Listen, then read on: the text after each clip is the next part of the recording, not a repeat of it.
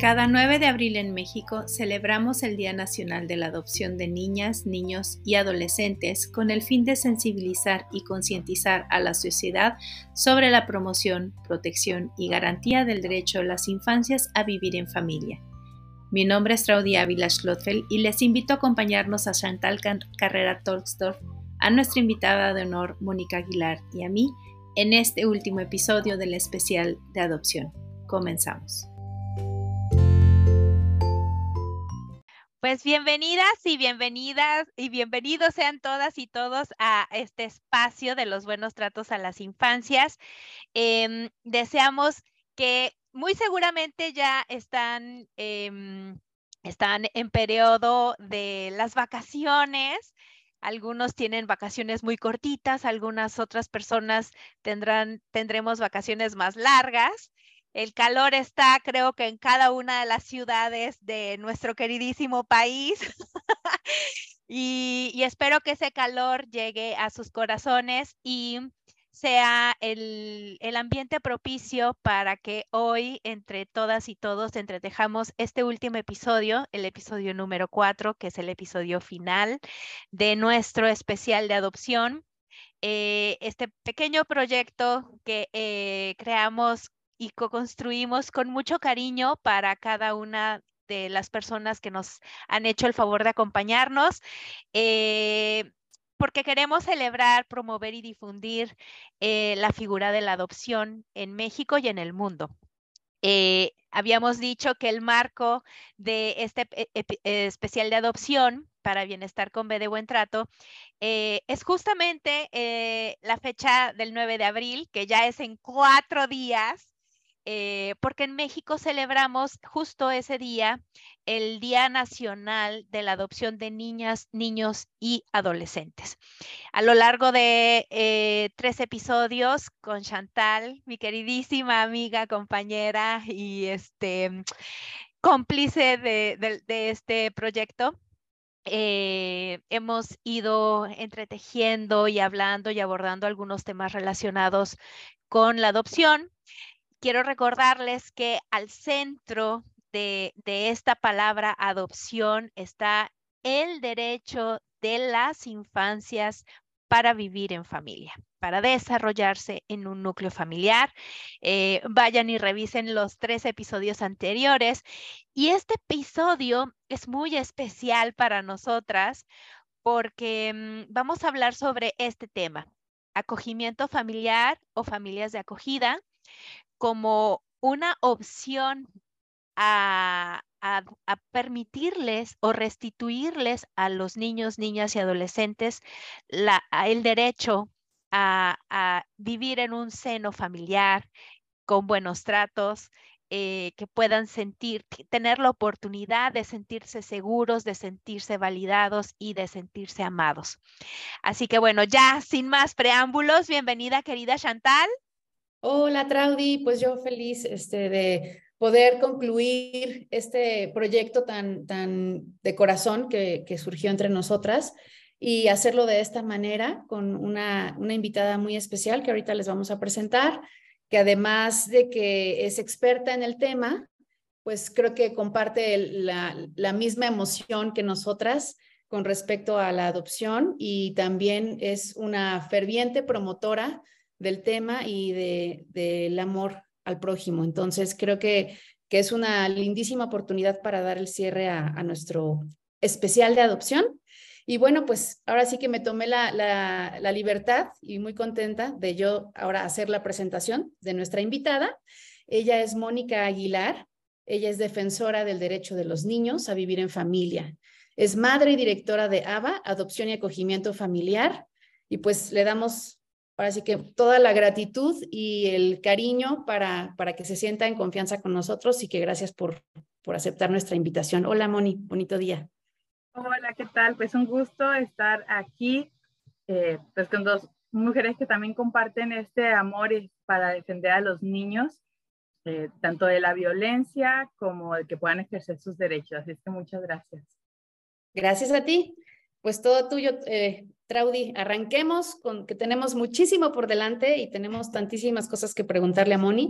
Invitamos a todo, a toda persona que nos esté ahorita sintonizando, pues que, que, que pregunte, que activamente se sienta en confianza de, de, levantar la mano y ahí en el chat poner si tiene alguna inquietud. Ahora es la oportunidad. Hay que aprovechar cuando tenemos expertos que, que nos pueden platicar y, y, y que nos ayuden a quitarnos todas las dudas que puedan existir alrededor del tema. Entonces, no sientan ninguna pena y pues a preguntar. Disfrutemos ahora sí.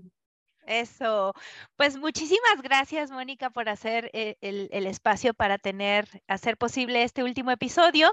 Y era la mejor manera, era eh, de cerrar con broche de oro, pues tener a una gran invitada para hablar sobre este gran tema que me parece uno de los temas que necesitan. La adopción es un, es, es un tema que no está todavía tan resuelto en, en, las, digamos, entre las familias, entre las personas y hablar sobre familias de acogida, pues es algo de, de qué están hablando.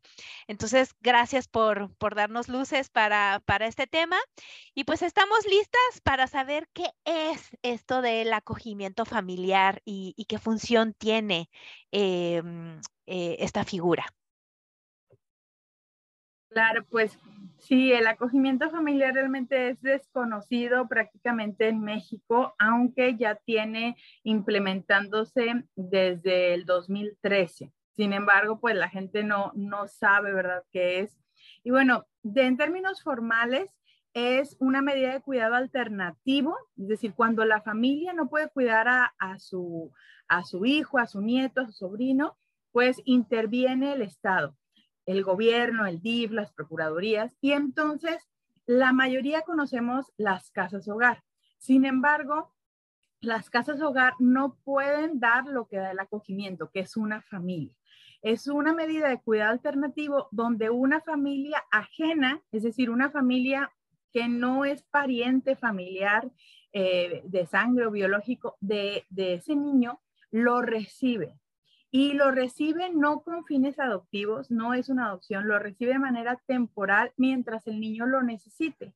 Es decir, que si tal vez el niño está en acogimiento familiar eh, porque su mami, no sé, sufrió un ataque y está, eh, mm, quedó discapacitada y no le puede cuidar, ah, bueno, pues entonces el acogimiento familiar del niño puede ser muy prolongado hasta que sea mayor de edad.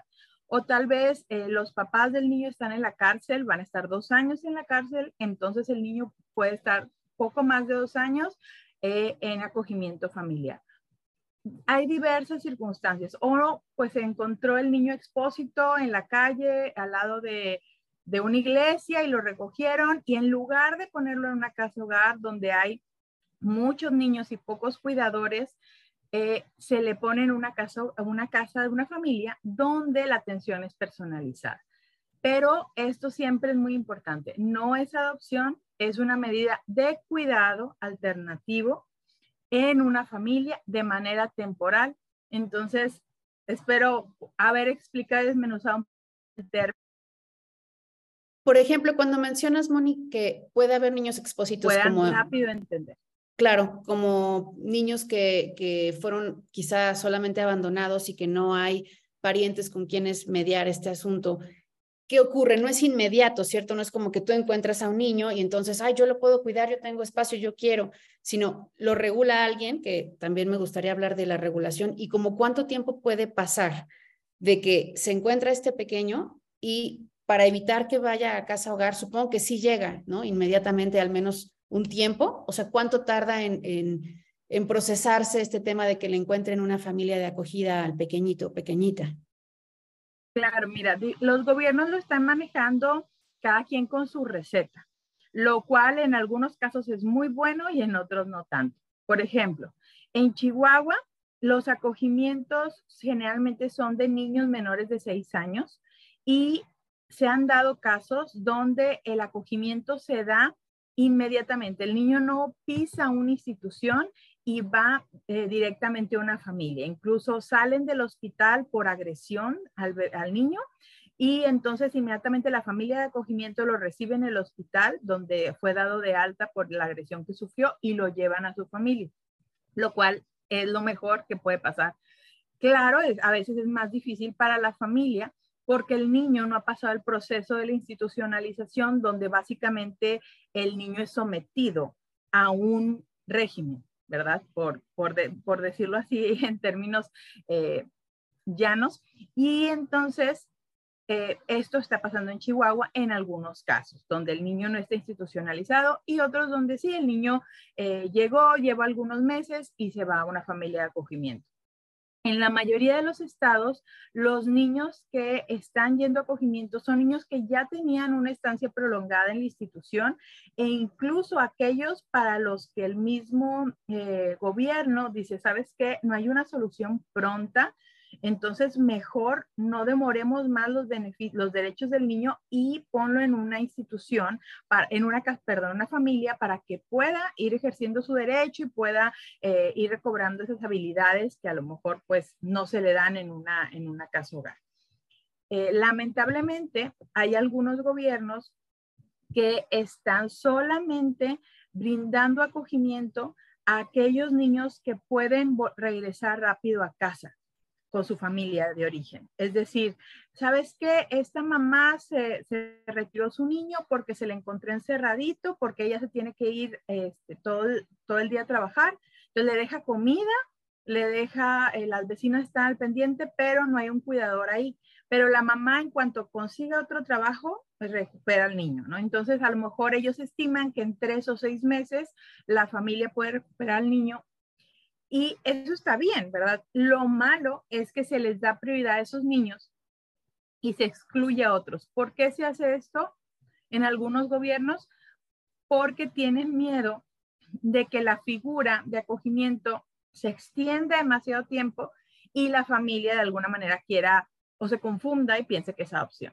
Entonces, ahora sí que estamos en, hay de todo, como en botica, y tenemos diferentes tipos de de acogimiento en México, pero digamos que el, el, acogimiento en sí es un beneficio enorme, no importa cómo se dé, no importa quién se dé, es urgente.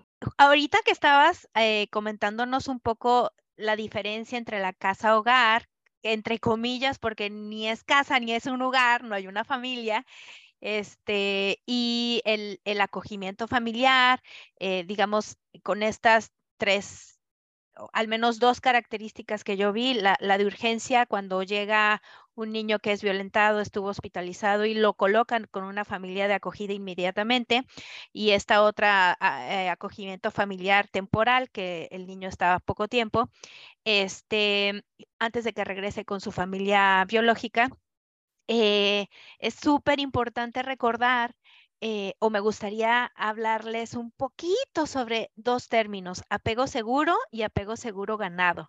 Lo que buscamos, eh, además de restituirle el derecho a este niño eh, a desenvolverse en un seno familiar, pues es esto de que si el niño vive o ha vivido en una familia en donde los vínculos de apego no son los más saludables posibles, pasarlo a una institución como el tipo de caso hogar, por ejemplo, tampoco le, le, da la, el, beneficio de resiliar esta historia o estos vínculos que sí le da una o le podría dar una, una familia de acogida. Entonces, ahí digamos que este término de apego seguro ganado es el que nos permite hablar de un sano desarrollo de este niño, niña o adolescente, ¿cierto? Así es, sí, los niños necesitan esa atención personalizada que por más buenas intenciones que tenga una casa hogar, una institución, por más hermosas instalaciones que tenga, por más deliciosa comida que le den, no le pueden dar el ser visto, el sentirse sentido, porque son muchos. Sí, y ustedes saben cómo son los niños, quienes tienen sobrinos, quien tiene, o quien se acuerda, ¿verdad? Cómo era, papi, papi, véame, véame, mira, aquí estoy. Ellos necesitan esa atención que es, digo, yo soy mamá de tres y es complicado dársela a tres, ahora imaginen dársela a diez, dársela a veinte, dársela a quince, es sumamente imposible.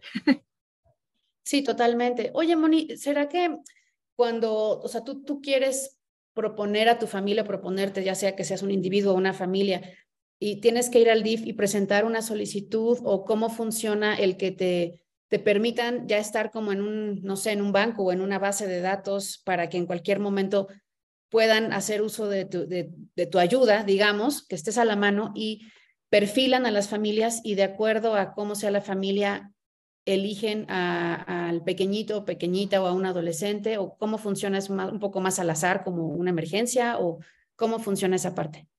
Claro, las personas que nos postulamos para el acogimiento familiar tenemos que estar eh, muy, entendidos de que estamos brindando un servicio a la sociedad. Eso, eso tenemos que entenderlo, ¿verdad? No, nosotros nos postulamos como solicitantes para servir a la sociedad, recibiendo a un niño en nuestra familia y cuidándolo adecuadamente. Entonces, así es, precisamente tenemos que llamar a la institución, a instituciones privadas, a instituciones eh, públicas. Generalmente eh, las instituciones públicas, pues por medio del DIF, se llevan a cabo los programas.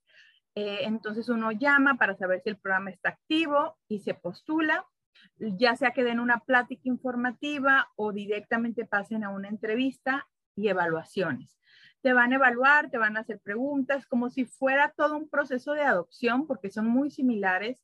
Eh, te hacen una entrevista, te hacen evaluaciones, van a tu casa y pues revisan que sea un lugar seguro, que tengas buena relación con los vecinos, te preguntan sobre tus horarios, tu red de apoyo y cuando eh, ellos determinan que eres un adulto seguro para los niños que ellos tienen, porque aquí es muy importante, a lo mejor tú eres un papá, una mamá excelente con tus hijos y tus hijos pues sacan buenas notas, son amables, pero no necesariamente las herramientas que te sirvieron con tus hijos biológicos te van a servir con estos pequeños que vienen del trauma, vienen, son sobrevivientes.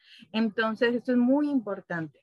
Eh, y una vez que ellos determinan, pues sí es un adulto que o bien tiene las herramientas o es flexible y está dispuesto a aprender las herramientas, que ahí la mayoría entramos, ¿verdad?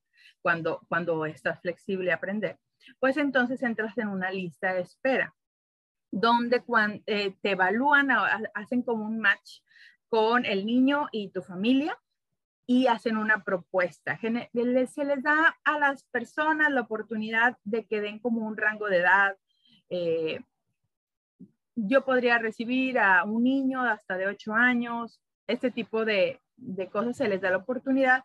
Sin embargo, si las autoridades o el departamento considera que tú a lo mejor pusiste un rango de edad, no sé, tienes 60 años y pusiste, puedo recibir a un recién nacido.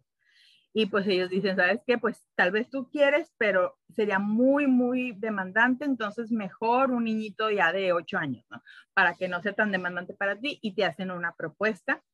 La familia decide si acepta la propuesta o no. Y si acepta, generalmente lo ideal, si no es un bebecito, lo manejan como que por convivencia, se dan algunas convivencias y finalmente se va a vivir a tu casa dependiendo la edad del niño son las, o adolescente, son las convivencias que, que se tienen, el número de convivencias. Y cuando es urgente, en el caso que les platicaba de, de un bebecito que salió del hospital, pues ahí fue, estaba la familia ya capacitada, certificada, se le llama y se le eh, pide de manera urgente que pase por el niño. ¿no? hubo convivencia ni nada de eso, simplemente fue de urgencia. De hecho, de manera internacional, hay varios tipos de acogimiento. Acogimiento de urgencia, donde ven por el niño y llévatelo ya. Eh, acogimiento temporal o a corto plazo, donde pueden ser un par de meses. Y acogimiento a largo plazo, donde ya se está hablando de años, incluso hasta la mayoría de edad. Ok, aquí valdría la pena hacer una pregunta, pero tenemos una pregunta eh, del público y quiero leérselas. Eh, Adriana nos dice, ¿las instituciones públicas o privadas te capacitan para poder recibir a niños de acogida? Sí, cada institución te capacita. Hay algunas que dan una capacitación única y te, dan la bendición. Y hay otras que están contigo eh, muy, muy pegados, sobre todo las privadas, hay que ser muy sincero en esto. Sobre todo las, instituciones privadas te acompañan mucho mejor y hay algunas, algunos casos, ¿verdad?, de, proyectos piloto donde no te acompañan.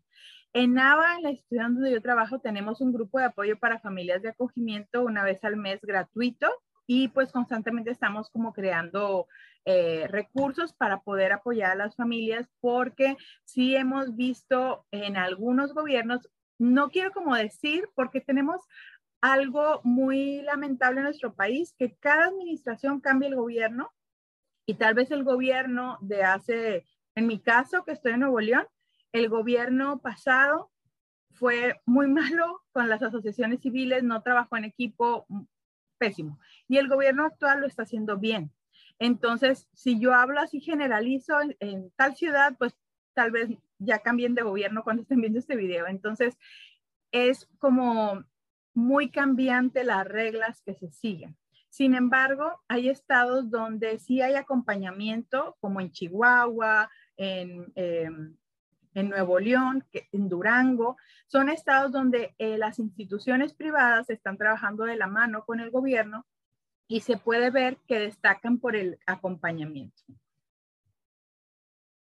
Dices estos tres estados, Chihuahua, Nuevo León, Durango, este, y solo son tres. ¿Hay más?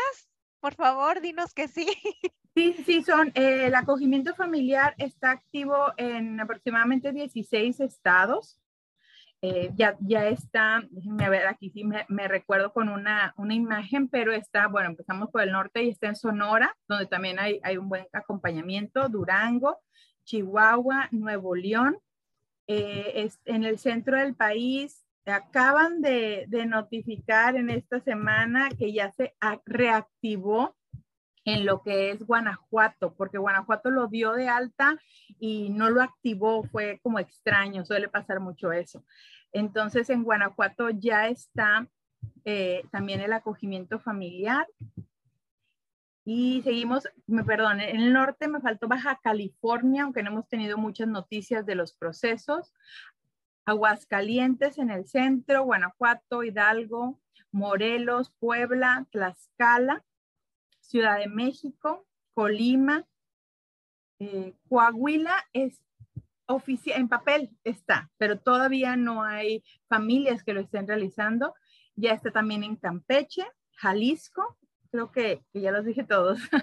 Este, entonces, estos son los estados donde el, el, acogimiento familiar se ha activado. Un ejemplo muy triste es Tabasco, fue de los primeros acogimientos, programas que se dio muy a la par de, fue Nuevo León, después eh, Campeche, Tabasco, Jalisco, y Tabasco, por lo que tenemos de conocimiento, si alguien sabe otra cosa, avísenos por favor, pero está suspendido.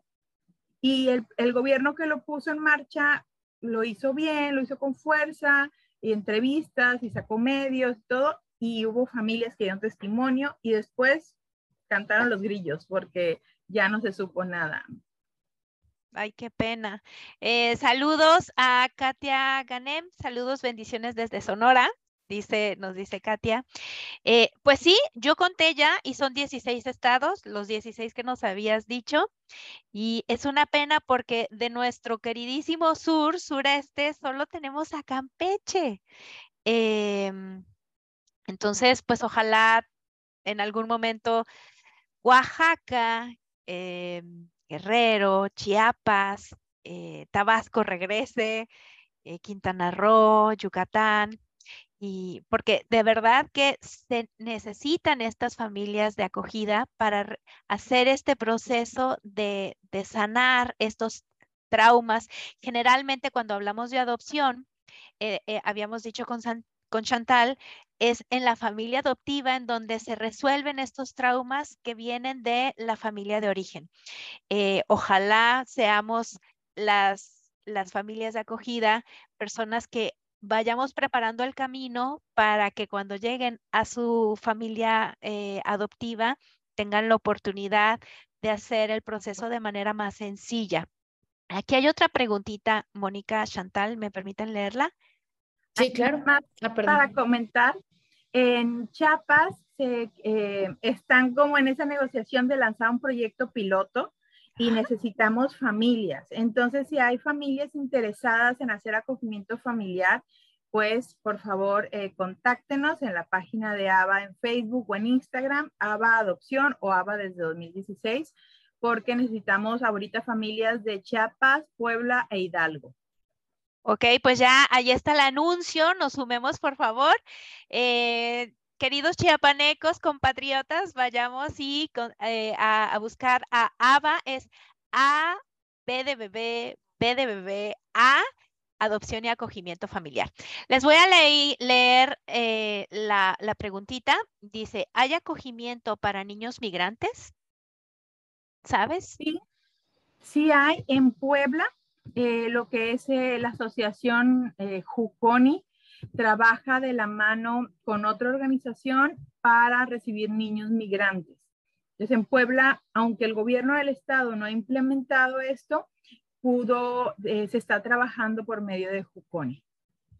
Ay, qué bueno, porque la verdad es que, bueno, si ustedes van y revisan en mi canal, hablamos sobre los buenos tratos a las infancias migrantes con la psicóloga Tabata Vilch, creo que espero haberlo dicho bien, y justamente eh, no había yo pensado en el tema del acogimiento familiar, pero suena a un buen a una buena forma de restituirle el derecho a estas infancias migrantes la oportunidad de vivir los buenos tratos con una familia de acogida.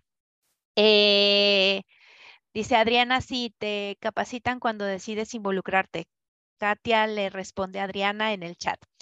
Entonces, pues bueno, ya tenemos eh, en, México 16 eh, de los 32 estados, estamos a la mitad. En Chiapas, en, si no mal recuerdo, dijiste Hidalgo y no me acuerdo qué otro estado. Puebla. ¿Y aunque en Puebla, sí, aunque en Puebla no está el programa, hay casos muy cercanos de instituciones privadas que están ayudando en esto. Eh, ya está el anuncio de que vayan, contacten a ABA, eh, Adopción y Acogimiento Familiar, para que hayan más familias eh, y, que, más niños y niñas y adolescentes tengan la oportunidad de vivir el ser vistos, el, ser sentidos por un otro. Y, y bueno, Chantal, ¿hay algo que te gustaría agregar, preguntar? Sí, justo quería preguntarle a Moni si nos podía dar como alguna referencia o referencias como más, mm, vamos a decirlo, como del día a día en la práctica, podrían o no ser personales, pero de qué tan, eh, qué tan común es que, por ejemplo, familias que ya tienen hijos, ya sea por adopción o biológicos, tengan, eh, den este servicio a la sociedad o ocurre más tal vez con personas solas o familias que no tienen todavía niños, cómo funciona el tema de la adaptación cuando ya hay niños, por ejemplo, eh, yo sé que hay acompañamiento, pero por eso me refería quizá con algún ejemplo concreto o el qué situaciones se han presentado en donde hay que tener especial cuidado con los niños, uno que ya están en la familia y con los que llegan, porque me imagino que habrá algunas diferencias, por ejemplo, en términos de pues los documentos, las limitaciones quizá para viajar o desplazarte con los niños que no, no tienen pues tus, tus apellidos o que no tienes quizá el, eh, vamos a decir, el poder, la, mm, patria potestad. Entonces, siempre están en una figura como de eh, por acogimiento, me imagino, y tienes que tener eso en mente como para, pues desde planificar su educación, eh, sus, visitas, sus paseos, todo esto, o sea, un poquito como más en la práctica, en el día a día, cómo se siente, cómo se palpa eso. Claro, pues sí lo pueden realizar tanto familias con hijos como sin hijos, solamente que entiendan muy, muy bien esta parte de que no es adopción. Y eh, mucho se da que parejas que ya tienen hijos, tal vez ya adolescentes, adultos, eh, en esta etapa del nido vacío, se quieren colaborar porque, bueno, pues ya saben un poquito lo que es ser padres, tienen algo de experiencia y quieren servir a los niños. Entonces, esa es, digamos que es una, una edad muy buena para hacer acogimiento. Sin embargo, familias con niños pequeños también lo han hecho. En lo personal, mi hija biológica tenía dos años y medio cuando llegó esta pequeña en acogimiento, que entonces tenía cuatro, era mayor. Actualmente se fomenta que eh, quien llegue en acogimiento sea menor que tus hijos. Eh, biológico. Sin embargo, en nuestro caso era un acogimiento de urgencia y pues eh, por eso, digamos, se rompieron las reglas. Siempre pues eh, se tiene que ver esto, ¿no? Que, el beneficio, que el beneficiario mayor sea el niño a pesar de, de las circunstancias. Entonces, familias que tienen hijos pueden hacerlo. Lo ideal es que toda la familia esté enterada y quiera colaborar porque sí hemos eh, escuchado historias, nuestros hijos, pues nosotros los vemos con unos ojos de, ay, mi ternura, mi amor, él quiere un hermanito, quiere ayudar a un niño, qué hermoso, mi hijo, pero cuando llega el niño a la familia, pues no necesariamente se da tan bonito, ¿verdad? Vemos el egoísmo de nuestros hijos, vemos, este, pues a lo mejor el celo de, de nosotros, y sí, esto se va a dar, ¿verdad? Se van, a, incluso en adolescentes que reciben a niños más pequeños, a veces el adolescente sale, sale su bebé interno y por qué a él sí y a mí no, cosas así, sí, ¿verdad? Se va a ver. Algo muy importante es que la pareja sea fuerte, si es el caso de, un, de una pareja, que sea una pareja fuerte, una pareja que se comunica, que saben eh, poner reglas y mantenerlas para dar un mismo frente a, todos los hijos. Pero cuando hay hijos adolescentes que entienden esto o que quieren colaborar, pues es mucha ayuda porque incluso hemos escuchado historias donde el adolescente iba a la casa hogar, ah, sabe del acogimiento, lleva a sus padres a la casa hogar, los vincula con el DIF, hacen el proceso de los padres, pero todo comenzó con ese adolescente de 15, 16 años que quería ayudar a los niños. Entonces, cuando llegan a casa, él es como que el principal colaborador. Y es esto es muy bueno.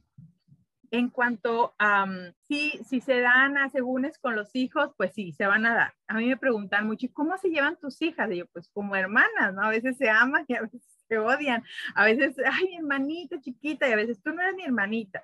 Se va a dar ese tipo de situaciones. Y aquí pues lo importante es estar atentos y comunicar. Eh, como el acogimiento es temporal, sin embargo, a lo mejor a veces pensamos que esa temporalidad va, a durar unos, un bimestre, ¿verdad? Dos meses, tres meses, y resulta que ya van año y medio. Y, y entonces, pues mis hijos ya los ven como un hermano y uno empieza a seguir como sentir pasos cuando de repente las autoridades te dicen, pues ya estamos viendo la reintegración y pues ya lleva dos años contigo, la verdad es que da mucho miedo, ¿sí? Da, da mucho miedo.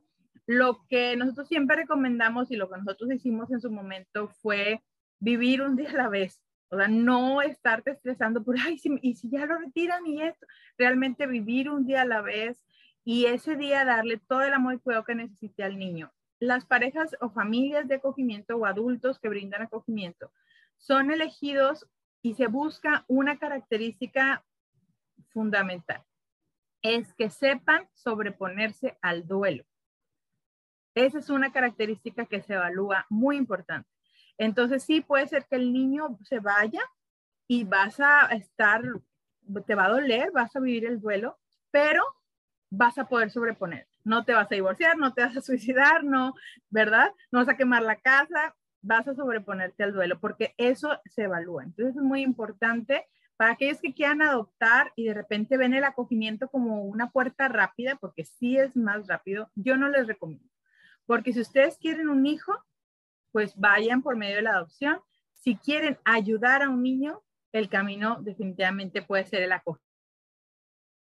Oye, Moni, ¿se ha dado que algún pequeñito no quiera después irse de su familia de acogida con la familia que ya, quizá no su, familia biológica, pero la familia que ya eh, buscaron para él o para ella y que diga no, o sea, se le pide su opinión al niño como si fueran las visitas de convivencia cuando estás en un proceso de adopción o literalmente es un, tal vez tú no quieres, mi amor, pero es por tu bien y pues aunque se vaya muy triste, se va. O sea, ¿cómo funciona esa parte? Y tiene que haber un proceso de acompañamiento tan, todo el tiempo, tanto para la familia como para el niño, y generalmente el acompañamiento se enfoca más en el niño, sobre todo cuando es un programa de gobierno, no hay tantos recursos para acompañar a todos, entonces se enfoca más en el niño y se le suele preparar para el cambio. Es decir, el, la transición de una familia a otra no debe ser de la noche a la mañana. De hecho, si se quiere hacer así, se puede meter eh, pues recursos legales para que eso no sea así, porque eso, eh, pues de alguna manera es, va a afectar al niño. Se debe de hacer, pues poco a poco, primero se le prepara, ¿sabes qué? Tu mamá ya tiene un trabajo y está muy contenta de que a lo mejor puedes regresar con, con ella.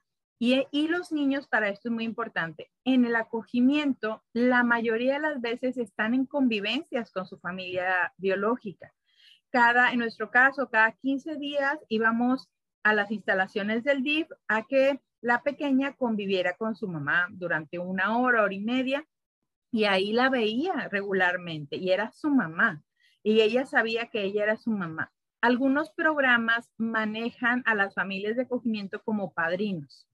Mira, nosotros somos tus padrinos, somos tus tíos. Y esto pues ayuda un poquito el lenguaje. Y tu mamá es ella. Y esto ayuda un poquito el lenguaje. Algunos programas dicen que te diga como el niño quiera. Entonces algunos niños le dicen tía o le hablan por su nombre o le dicen mami y le agregan el nombre de la, de la mamá de acogimiento. Pero sí, al momento de que va a haber un cambio, una familia adoptiva, tiene que haber como esa transición, esas convivencias. Y dependiendo la edad del niño, es si se le pregunta o no. Si el niño a lo mejor ya pues tiene, tiene voz y se expresa, si se puede alargar más el proceso de adopción o de reintegración, si el niño no está de acuerdo. Eh, y esto es muy importante. Una vez que somos familia de acogimiento, aunque la responsabilidad legal está en la institución, nosotros sí tenemos una responsabilidad moral sobre el niño. Por lo que es muy importante que nos informemos de los derechos de los niños para dar un correcto seguimiento y gracias a familias valientes que lo han hecho, se han mejorado las prácticas en el acogimiento familiar. Entonces, eh, no se trata de quedarnos con los niños de nadie, por supuesto. De hecho, la intención es que regresen con su familia. Eso es lo que, esa es la semilla del acogimiento, el corazón, que esa familia sea reunificada. Por lo que en nuestra familia nosotros no podemos hablarle al niño mal de su mamá, decirle que no lo quiere o que es floja o que no, tenemos que cubrir de una manera, tampoco mentir nada, pero sí eh, de alguna manera eh, ponernos en ese lado de empatía con la familia, porque la familia que hoy vulnera fueron niños vulnerados que no estuvimos para ellos. Y tal vez hoy golpea, hoy grita, hoy maltrata o es negligente porque fue lo único que aprendió. Quien entre al acogimiento debe tener esta mirada de misericordia, de empatía con la familia de, los niños. Y obviamente hay un momento en que te encariñas mucho con el niño, pero debes de tener bien claro que lo mejor para el niño es que su familia sane, se recupere, se fortalezca y él pueda regresar con su familia. Qué bueno que... Qué, fuerte. Qué bueno que nos dice eso y, y mientras eh, Mónica decía eso, yo recordé que en el episodio 2 Chantal nos, nos habló sobre una película muy bonita, Pupil creo que era, eh, y, nos, nos, nos, invita a ver todas las perspectivas, no satanizar a la familia de origen, a la mamá, generalmente es la mamá, siempre nos llevamos lo peor, este, porque cada familia o cada, todas las personas tenemos historias eh, de trauma, en nuestra biografía que nos hacen ser quien, quienes somos. Eh, el, contexto en el que nos hemos desarrollado eh, nos fue preparando para relacionarnos con los otros, ¿no? Eh, de la mejor manera posible para mantenernos con vida y funcionales, entre comillas. y después se me ocurrió otra cosa, pero si no, se nos van a ir los, los, los 10 minutos, 15 que nos quedan. Em, muy importante considerar, incluso en procesos de divorcio, cuando hay un divorcio en las parejas, eh, cuando nosotros le hablamos mal a nuestros hijos de su papá o de su mamá, cuando hacemos eso, no estamos dañando la figura del papá o de la mamá estamos dañando la autoestima, el autoconcepto de este niño, niña o adolescente que está en un proceso de separación de sus padres y eso también aplica para este, esta figura de la familia de acogida. Recordar que estos hijos pasan, estos niños, niñas o adolescentes pasan por nuestra familia para darles un apapacho al corazón y que lo mejor, lo ideal eh, es que es, este niño, niña o adolescente regrese a su familia de origen. ¿Cierto? Chantal. Sí, tengo, la verdad tengo, me empiezan a surgir dudas conforme platicamos, pero tengo dos principalmente que son también muy desde la parte como emotiva. El uno, si siempre que, que termina el acogimiento temporal es porque ya se le va a llevar con su familia, ya sea con su familia original o bien con una familia que hayan elegido ya para, para él, o también pueden pasar de familia de acogimiento en familia de acogimiento considerando X, no sé, un periodo, una situación, o que ya están muy, muy involucrados eh, sentimentalmente por el bien de alguna de las partes, si es que existe esto. Y la segunda, preguntarte si una vez que ya se separa la personita de la familia de acogimiento, de, acogida, puedes seguir o no en contacto con, con el pequeño o no es bueno, o al contrario, sí es bueno, como padrinos, como tíos, como, ¿sabes? Como para, pues porque seguramente ya existe amor, ¿no? De, ambas partes y con los niños, etcétera. Son esas como mis dudas que, que surgieron ahorita conforme los escuchaba platicar. Claro, cada caso es diferente lo que se busca mucho del acogimiento es la estabilidad, que entonces no es sano. De hecho, en el sistema americano es una falla horrible que tienen el cambio de familia a familia. Esto hace estragos en la vida de los niños. Estuve en un congreso el año pasado y conocí a, varios chicos egresados del sistema foster care y habían estado en 17 familias, 24 familias. Esto es horrible. O sea, esto es lo es peor que ponerlos en una casa hogar toda su vida en el sentido relacional. Es, es horrible. Entonces, esto no para nada es algo que debemos de imitar, es algo que debemos de, de ir en contra del cambio de familia en familia. Eh, por lo que los niños como necesitan esa estabilidad, lo ideal es que estén en la familia acogimiento lo que necesiten y solo con una familia.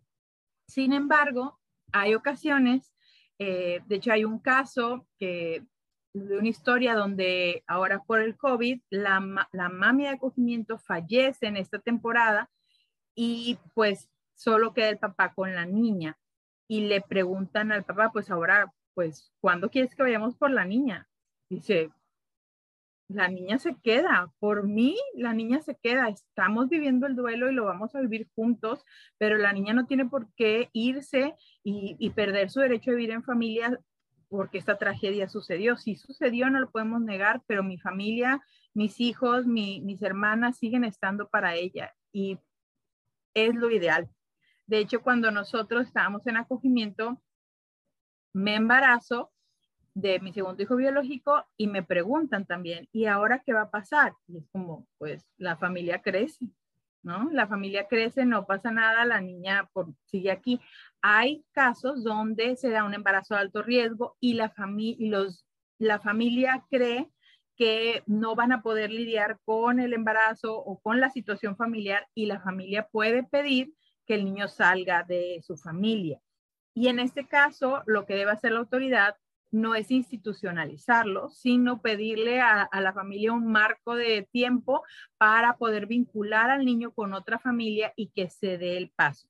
Si la autoridad, su primera respuesta es, supongamos un caso así extremo, ¿no? Donde fallece un miembro de la familia y pues la familia se ve sobrepasada y la autoridad propone, no, pues lo vamos a meter a la casa hogar, ustedes como familia de acogimiento pueden pues recordarles que eso es vulnerar su derecho a vivir en familia, que ya lo estaba ejerciendo y que su deber como autoridad es hacer todo lo posible para que el niño pase a otra familia. Lamentablemente, algunas veces las familias se ven sobrepasadas y terminan el acogimiento y, y no hay otra opción más que institucionalizar. Muchas familias quieren ayudar, pero a veces no tienen las capacidades de aprender. ¿Sí? No son flexibles en aprender y pues esto eh, genera más heridas en los niños. Por eso es muy importante que aunque nos declaren idóneos, porque a veces te declaran idóneo, no significa que ya dominas el tema, no significa que pasaste así como raspando para aprender en esta escuela de del acogimiento familiar y las consecuencias del trauma y la adversidad temprana. Va a ser toda una escuela donde sí tenemos que dejar nuestro estilo a lo mejor por el beneficio del niño.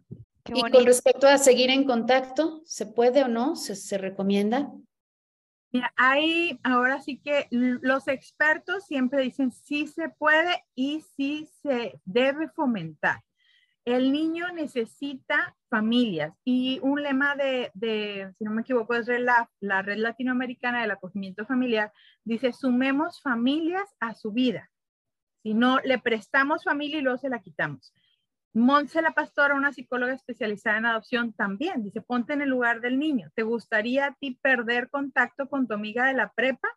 Pues no, tal vez ya no la estás viendo, pero la tienes ahí y sabes que cuando la necesites puedes llamarle, puedes contactarla. Entonces, lo ideal emocionalmente correcto para el niño es que la familia no se vaya. Sin embargo, a lo mejor antes estaba aquí y ahora llega la familia de biológica y entonces de alguna manera ya no va a ser lo mismo y tenemos que estar claros con eso. Vamos a prestar nuestro servicio, nuestra ayuda como el niño lo necesite. Y a veces el niño necesita que nosotros ya no estemos tan, eh, tan presentes porque necesita vincularse con su familia. Y sí hay familias biológicas que siguen en contacto con la familia de acogimiento o familias por adopción que siguen en contacto con la familia de acogimiento. Lamentablemente, esto no lo fomenta muchas veces la autoridad por miedo. Lamentablemente, en nuestro sistema mexicano las autoridades se manejan por el miedo, ¿verdad? Entonces, debido a esto, no lo fomentan mucho. Lo que nosotros recomendamos es que siempre se tenga una relación de respeto con la familia de acogimiento. Por ejemplo, en el Día de, de las Madres, Día de, no sé, en el cumpleaños de la mamá, nosotros fomentar a que el niño piense en su mamá, le lleve un regalito, de alguna manera recordar que estamos al servicio de la familia. Y la familia lo siente y lo sabe. Entonces, cuando se va a dar la separación, muchas familias lo que han hecho es, sabes que estoy aquí cuando necesites ayuda, este es mi número, ¿verdad? Como son familias multi, multiproblemáticas, pues esto a veces pueden pues, ser un arma de doble filo si la familia no se ha recuperado correctamente, no tiene pues realmente la intención y se cometió un error en la reintegración, porque pasa, eh, pues también es un riesgo que puedes correr, que tengan tus datos. Sin embargo, pues ahí es como ver tú, evaluar la situación, ver lo, eh, pues la mami, sus progresos o de la familia biológica y dependiendo de eso seguir en contacto, porque la autoridad no lo promueve.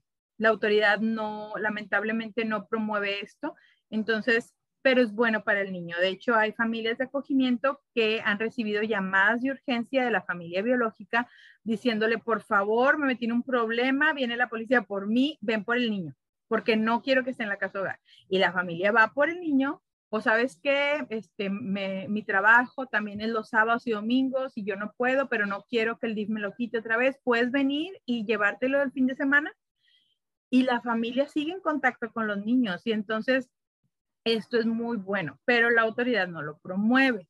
Entonces, no porque no sea lo mejor para el niño, sino pues por miedo a lo que puede pasar fuera de la institución y la, la institución ahí pues no puede protegernos, ¿no? De alguna manera. Pues qué bueno que nos has hablado de todo esto porque me queda cada vez más claro la diferencia entre una familia de acogida y una familia de adopción eh, o una familia adoptiva. Eh, me queda muy claro que cuando cuando vamos a iniciar estos trámites, eh, estamos al servicio de las familias, al servicio de la sociedad. y me gusta mucho porque era algo que a mí me preocupaba, esta pregunta que hizo Chantal.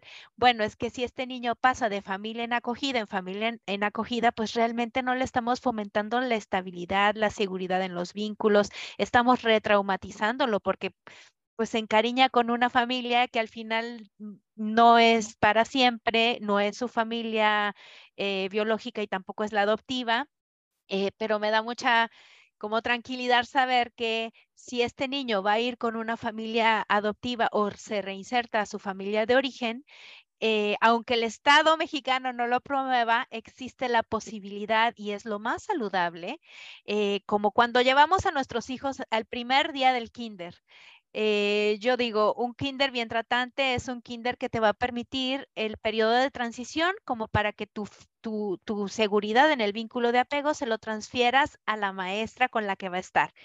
Y esa, esa digamos, ese periodo de adaptación es saludable para que este niño, niña o adolescente sienta, ah, este, no, no es, no, no, soy un trapo, no soy un objeto, soy valioso para mi familia y también para esta familia que me dio acogimiento durante X tiempo.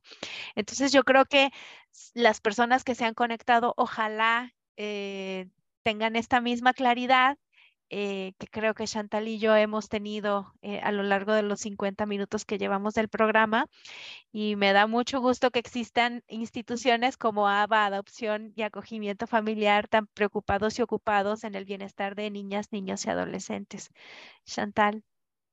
Ay, sí, qué bonito, o sea, entender como que se puede aportar y se puede hacer una diferencia desde diferentes sitios, ¿no? O sea, que cada quien en su eh, en, sus capacidades, en sus habilidades. Ahora sí que dependiendo de, lo que uno se considera eh, que puede aportar, se puede. Entonces, la verdad es que ya creo que hemos eh, promovido la adopción desde diferentes sitios, nos, nos hacía falta el acogimiento familiar, ya lo tenemos más claro, creo que hay muchas formas y recursos en las que nos podemos seguir informando y a quienes nos podemos acercar si tenemos inquietud. No se preocupen si quieren pedir informes, no por eso les van a mandar a los niños a su casa, no es así de fácil, ojalá lo fuera, pero no lo es. Y, hay que tener muchos estándares también y filtros y cuidados para darles a los niños la mejor oportunidad. Entonces, acérquense si tienen una inquietud, pregunten, hagan sus evaluaciones. Todavía ahí puede haber como muchas maneras de darse cuenta, porque a lo mejor tú, como tú dices,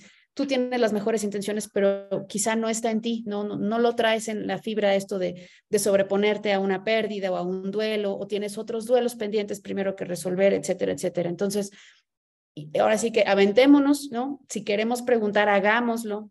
No perdemos nada con, con preguntar y si no, nosotros siempre podemos compartirlo con alguien que creemos que sí sí podría o sí desea hacerlo y tal vez no tiene la información o no ha tenido este pequeño empujón, como lo hemos dicho Traudy y yo a lo largo de los otros programas, ¿no? De, de cuántas veces no nos cruza algo por la mente, tenemos la inquietud o el anhelo o queremos ayudar, pero no sabemos cómo y nos hace falta esa iniciativa o nos hace falta ese push, ¿no? Entonces creo que aquí está, hay muchísimas maneras de llegar y de, y de dar servicio a la sociedad y en particular a los, a los pequeñitos, ¿no? Entonces, no tenemos nada más que, gratitud y, corazón contento, ¿no? De, sentir que se puede, que ya sembramos algunas semillitas y ojalá que, que, le, caigan las lluvias y crezcan, ¿no? Y que pase algo, algo muy bonito de todo esto. Ojalá sí sea, Mónica. Ya nos tenemos que ir despidiendo, pero yo recuerdo que justamente eh, una persona eh, me pasó el flyer de un evento de ABA muy cercano. Este, ¿Nos quieres contar un poco sobre eso? Sí, claro, vamos a tener nuestro primer retiro para, nacional para mamás por adopción y mamás de acogimiento eh, del 19 al 21 de mayo en Nuevo León. Es un retiro nacional, estamos, es cupo limitado, sin embargo, pues estamos eh, ansiosas y deseosas de poder llevarlo a cabo. Es un evento de autocuidado y de capacitación para mamás, donde pues las mamás vamos a aprender y ser fortalecidas. Realmente ser mamá por adopción o mamá de acogimiento, pues te cambia la vida y si los niños que recibimos fueron institucionalizados, pues hay muchas cosas que sanar y a veces nos vemos sobrepasadas. Entonces, con este afán de poder cuidar a las familias, estamos brindando este evento y en septiembre, primeramente Dios en Pachuca, eh, perdón, en octubre, a finales, vamos a tener un encuentro nacional sobre adopción y acogimiento. Entonces, el próximo es el retiro y el eh, siguiente va a ser un evento nacional de capacitación para todo el mundo, eh, interesados en acogimiento, solicitantes, procuradores, se junta un poquito de todo, defensores de la infancia, y pues sería genial que nos puedan acompañar. Pues ahí está la invitación. Sí, ojalá puedan acompañar a ABA Adopción y Acogimiento Familiar. El, el, más cercano es este retiro, el siguiente es el encuentro nacional a finales de octubre en Pachuca, ¿recuerdo? Pachuca. Sí, ok. Pues ya nos vamos a ir, Chantal, por favor. Eh, siento... Sí, nos va a dar nido vacío, usando la expresión diferente, pero en otro contexto, pero sí, se ha disfrutado mucho y creo que nos, como digo, yo me voy con el corazón, me quedo con el corazón muy contento y, y espero que cada una desde nuestros diferentes frentes podamos seguir promoviendo y sembrando semillitas y, que crezca una, una linda amistad y colaboremos nuevamente, me encantaría. Ha sido muy, muy bonito compartir. Ha sido un placer. Mónica, por, por, acompañarnos, por educarnos. De verdad, qué valiosa es la educación. El, eh, yo estoy muy agradecida contigo, con Chantal, porque he tenido la oportunidad de aprender este tema. A mí para mí me daba como un poco de miedo por estas cosas de, chin, y es que, y el niño, ¿cómo lo vive cuando se va? Si ya tiene un vínculo aquí sanado con esta familia y ahora se regresa. Pero gracias por, por darnos las luces eh, que nos has dado a lo largo de estos cincuenta y tantos minutos. Mónica, gracias. Para servirles, esperamos que nos sigan por ahí en las redes sociales para seguir aprendiendo juntos. Voy a leer un mensajito, Chantal, ah, Moni, eh, de Ariadna Vázquez. Dice, muchísimas gracias por compartir esta información. Yo trabajo en una casa hogar para niñas en la Ciudad de México y nosotros hemos integrado varios aspectos para poder promover a los niños a familias de corazón. Ay, qué bonito. Gracias, Ariadna. Sí, un saludo, Ariadna, y muchas gracias por la labor que hacen, que como dice Moni, son muchos los niños y a veces pocas personas a su cuidado, entonces se valora muchísimo el esfuerzo que hacen. Muchas gracias. Pues muchísimas gracias. Gracias a las personas que se conectaron. Esperamos verles pronto eh, en distintos otros espacios. Vayan y sigan en Facebook y en Instagram también. Eh, ABA Adopción y Acogimiento Familiar. Eh, estén pendientes de las siguientes invitaciones a retiros o encuentros o talleres o cursos. ojalá después de ver este episodio ojalá cada una de nosotras, eh, las personas que nos conectamos a esta transmisión, se lo compartamos a alguien que creamos que puede sumarse a las filas de las familias de acogida para que más niñas, niños y adolescentes puedan vivir el bálsamo de los buenos tratos. Que tengan una linda mitad de semana, ombligo de semana, que tengan lindas vacaciones. Cuídense mucho, por favor. Revisen sus coches si salen en coches. Vayan, use siempre cinturón de seguridad. Llegar, eh, aunque lleguemos tarde, lo más importante es llegar. Así que eh, que pasen felices vacaciones. Cuídense mucho y nos estamos viendo en algún otro momento. Gracias a todas y a todos. Gracias, Mónica, y gracias, Chantal. Hasta pronto. Gracias de nuevo. Hasta luego. Le recuerdo que el 9 de abril es el Día Nacional de la Adopción. Vamos a hablar más de adopción. La adopción nos toca a todos. Exacto. Un abrazo y celebremos el 9 de abril, Día Nacional en México de Adopción de Niñas, Niños y Adolescentes. Que tengan un lindo, una linda celebración y nos vemos muy pronto, seguramente.